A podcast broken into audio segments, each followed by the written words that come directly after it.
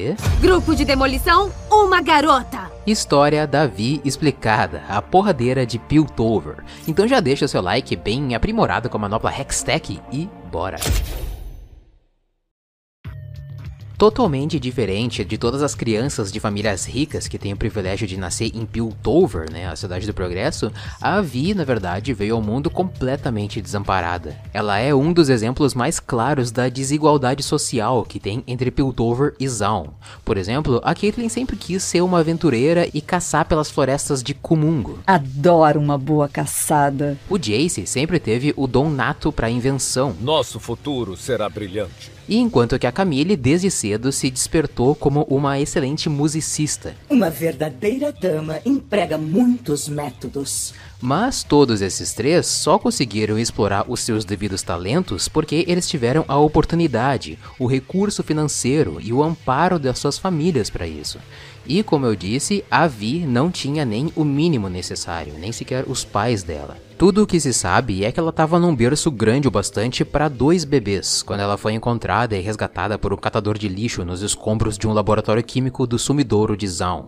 É importante dizer que o sumidouro é a região mais podre e tóxica de Zaun, o lugar mais baixo da cidade subterrânea em que é repleto de gases e de outras substâncias que deixam o lugar completamente insalubre, e é a fonte de origem também de praticamente todo o campeão zaunita. Você vai ver isso quando eu explicar a lore de mais campeões de Zaun. Dos destroços do laboratório, a Vi foi parar num orfanato chamado Lar Esperança, e foi lá onde ela começou a se perguntar sobre quem seriam seus pais e o que, que aconteceu com eles. E todos os adultos que cercavam ela não sabiam dizer o que, que tinha acontecido, apenas eles falavam que certamente eles tinham morrido num dos acidentes industriais que são bem frequentes em Zal. A Vi resolveu aceitar duramente que certas perguntas sobre o passado dela jamais teriam respostas, e por causa disso, ela foi crescendo cada vez mais revoltada com as coisas, e provavelmente pelo comportamento e personalidade dela é que ela nunca foi adotada por ninguém. Eu sou o meu próprio reforço. Por nunca ter tido uma família de verdade, não ter conhecido seus pais, não saber como eles morreram e ter passado boa parte da sua infância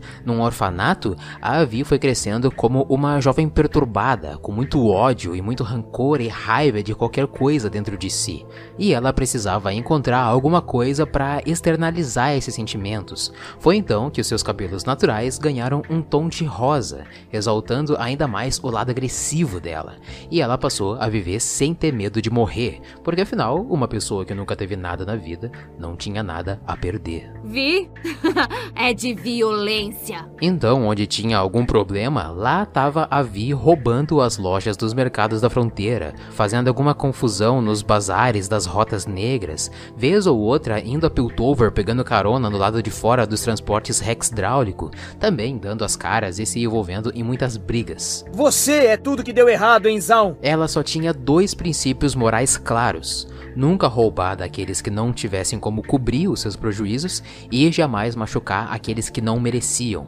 É importante dizer que a Vi nessa época provavelmente fazia parte das Crianças Perdidas de Zaun, que era um grupo de crianças quase todas órfãos que se juntavam para causar tumulto nas ruas de Piltover, mas isso é só uma suposição, tá? Já que isso não tá muito claro na lore da Vi, apesar de ter interações do Echo que podem preencher essa lacuna. Você já foi mais legal. Esse é o mesmo grupo que o Echo fazia parte, junto com seu melhor amigo Ajuna, e que eu já fiz vídeo explicando a história do Echo também. Se você quiser assistir, tá aqui no card para você clicar na tela depois. Conforme o tempo foi passando, as aventuras e pequenos delitos da Vi foram ficando cada vez mais ousados, principalmente quando ela formou a sua própria gangue. O comportamento explosivo e violento dela ficou ainda mais intenso quando ela se tornou adulta, tanto que era difícil ela não ser vista com algum olho roxo ou um machucado exposto, mas isso para ela era motivo de ostentação e não de vergonha. Deixo minhas mãos falarem por mim. O dono de um bar das Rotas Negras acabou virando uma espécie de mentor para Vi. Ele quis ensinar a ela a canalizar toda essa força e esse ódio nas coisas certas. Fez ela aprender a lutar com mais disciplina, ensinou um pouco mais de moral para ela e principalmente ajudou ela a controlar melhor as suas tendências autodestrutivas. Infelizmente não tem muitos detalhes sobre quem esse homem era além de ser um dono de um bar, mas com toda certeza ele foi alguém muito especial para Vi, porque ela nunca foi de escutar ninguém, somente ele. Então talvez ela enxergasse ele como como uma espécie de pai que ela nunca teve, tá ligado? Então, depois de muito tempo absorvendo os ensinamentos desse mentor, a Vi passou a ser conhecida apenas como alguém que terminava um trabalho sujo sem fazer muitas perguntas. Um dia, a Avi estava no bar do mentor dela quando escutou a conversa de uns mineradores zaunitas que iriam fazer um trabalho para um barão químico. Os valores que envolviam essa operação eram praticamente troco de pão para qualquer barão, mas para pessoas como ela, isso era o mesmo que uma fortuna. Então a ganância despertou nela e ela se reuniu com a sua gangue para abolar um roubo.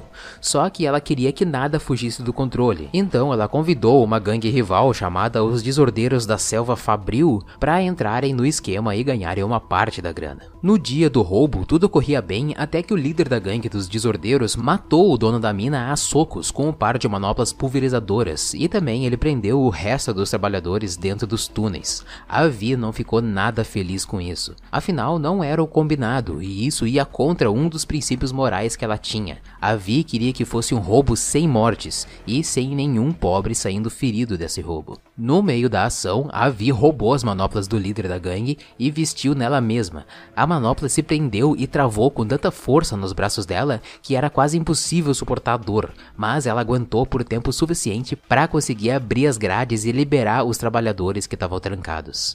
No dia seguinte, a Vi apareceu para a gangue dos desordeiros, ostentando aquela manopla roubada do líder deles e se vingou da gangue dando uma surra neles. Vi é de vingativa. Aliás, essa história se tornou uma lenda contada pelos bares das Rotas Negras. Uma rodada de soco pra galera! Se passou mais tempo e Piltover e Zaun viviam o auge das suas tensões com a expansão tecnológica da Cidade do Progresso, custando cada vez mais espaço e recursos da cidade subterrânea. Eram tempos difíceis para os Aunitas, e a Vi tinha desaparecido no momento em que ela era mais necessária na cidade. Começou a circular alguns boatos entre gangues e de que ela tinha morrido numa explosão, ou que tinha sido abandonada pelos seus amigos e indo embora para bem longe. Mas a verdade veio à tona quando uma gangue zaunita, muito famosa pelos seus inúmeros massacres, foi derrotado pela Caitlyn, a xerife de Piltover. Tantos bandidos, tão pouco tempo. E ela estava acompanhada pela sua nova parceira, a Vi. A melhor de Piltover. Ela não era mais aquela arruaceira de Zaun que corria pelos mercados da fronteira dando dor de cabeça para os donos das lojas, ou que parecia sempre com algum hematoma depois de uma briga. Não, a Vi agora era o lado deles, dos antagonistas de Zaun. Ela deixou as manoplas pulverizadoras para trás e agora ela ostenta em seus braços um par novinho de manoplas Atlas Hextech, uma nova invenção, um novo protótipo Hextech, muito útil e muito usado por alguns piltovenses. No caso da Vi, ela usa para esmorrada. Lá vou eu salvar o dia ou acabar com ele. No conto Introdução à Interrogação, num dos seus trabalhos junto da Caitlyn em Piltover, a Vi tem a difícil tarefa de interrogatar o Devak, que era um ladrão que estava roubando peças valiosas dos principais clãs de Piltover. E a xerife tinha certeza de que ele estava fazendo isso com um propósito maior. Esse conto começa na história da Caitlyn, que eu fiz um vídeo já e o card está em cima na tela para você assistir, e se encerra agora na história da Vi. Ao botar o Devak na cadeia, a Kate encarrega a Vi de interrogar o bandido e dá total liberdade para ela usar os métodos que ela quiser. Podemos fazer isso da maneira difícil ou. Ah, não, peraí. Só existe a maneira difícil. Ao entrar na cela, o Devak reconhece a Vi de tempos atrás, já que ele era um dos integrantes daquela gangue dos desordeiros que trabalharam com a Vi no esquema das minas e que ela esmorrou depois. Ele comenta o quanto que a Vi tá diferente agora, principalmente pelas novas manoplas Hextech, e brinca dizendo que ele também vai precisar de uma dessas, já que a Caitlyn decepou o braço dele com um tiro certeiro que ela deu durante a perseguição. A Vi não quer perder muito tempo conversando com o seu conhecido de tempos antigos, e ela logo levanta ele no ar e arremessa ele pro outro lado da sala. Um pouquinho de agarra e esmaga. Mesmo estando sem uma mão e com dores, o Devak não abre a boca. Por que, que eu nunca consigo uma resposta direta? É sempre: Oh não, para de me bater! Ai, minha cara! Então a Vi é mais inteligente e usa a sua experiência que teve em Zaun e diz que se ele falar por bem, ela espalha um boato pela cidade de que ele resistiu à prisão e ainda aguentou a tortura. Caso contrário, caso ele não colabore, ela iria até as gangues e falar que ele entregou todo mundo pra polícia, o que seria uma mentira, né? Mas que com certeza isso ia pegar mal e ia acabar fazendo ele aparecer morto em algum lugar qualquer hora num beco qualquer aí. O Devak entendeu a mensagem, né? Entendeu a proposta dela e aceitou falar. Então o conto se encerra com ele abrindo o bico. Muitos ainda não se acostumaram com a Vi sendo integrante da guarda de Piltover e viram essa mudança de lado como uma traição. Oh, sua vendida! Esqueceu suas raízes, Vi. E nem teriam como ver isso de forma diferente, né? Até porque antes a Vi estava sempre correndo com eles, fugindo da polícia de Piltover. E agora ela é uma guarda que caça os seus próprios antigos amigos. Mas a decisão de ter virado a defensora de Piltover tem uma razão bem específica. Eu tô fazendo isso do meu jeito. E isso é revelado no conto Destruição por Todos os Lados. Como se já não bastasse os confrontos cada vez mais intensos entre Piltover e Zaun, aparece no meio dessa disputa alguém que soube se aproveitar perfeitamente do caos que estava acontecendo lá e fez com que aquilo que já estava bem ruim ficasse ainda pior. Uma garota totalmente maníaca e desequilibrada, de cabelos azuis, que estava acabando com Piltover cada vez mais. E por onde ela passava, ela deixava um rastro de destruição, pichações com o seu nome, porque ela fazia questão de levar os créditos pelo estrago que ela causou. Eu fiz isso acidentalmente de propósito. E também deixava alguns desenhos bem bobos, sempre zombando da polícia e principalmente da defensora de Piltover. E claro que essa garota que trouxe a anarquia e o pandemônio para a cidade do progresso se trata da Jinx. Ei, Fishbones, que tal explodirmos alguma coisa? Talvez você atrapalhe as pessoas e também as magoe.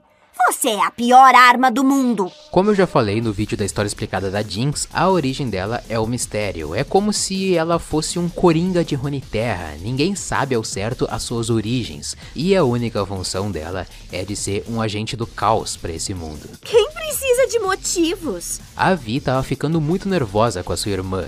Jinx. Sim, a Vi e a Jinx são irmãs. E pelo menos a Jinx sabe disso. A Vi não dá pra ter certeza. Acha que eu sou louca? Você devia conhecer a minha irmã. Infelizmente, na lore das duas não conta nada sobre o passado delas juntas. Só o que dá pra especular é que elas eram do grupo das crianças perdidas de Zaun. E é a única coisa realmente concreta que a gente tem, além da afirmação da Riot sobre o parentesco delas, né?